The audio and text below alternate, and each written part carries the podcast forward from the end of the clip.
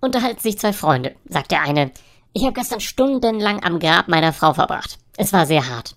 Sie denkt immer noch, ich habe gerade einen neuen Swimmingpool.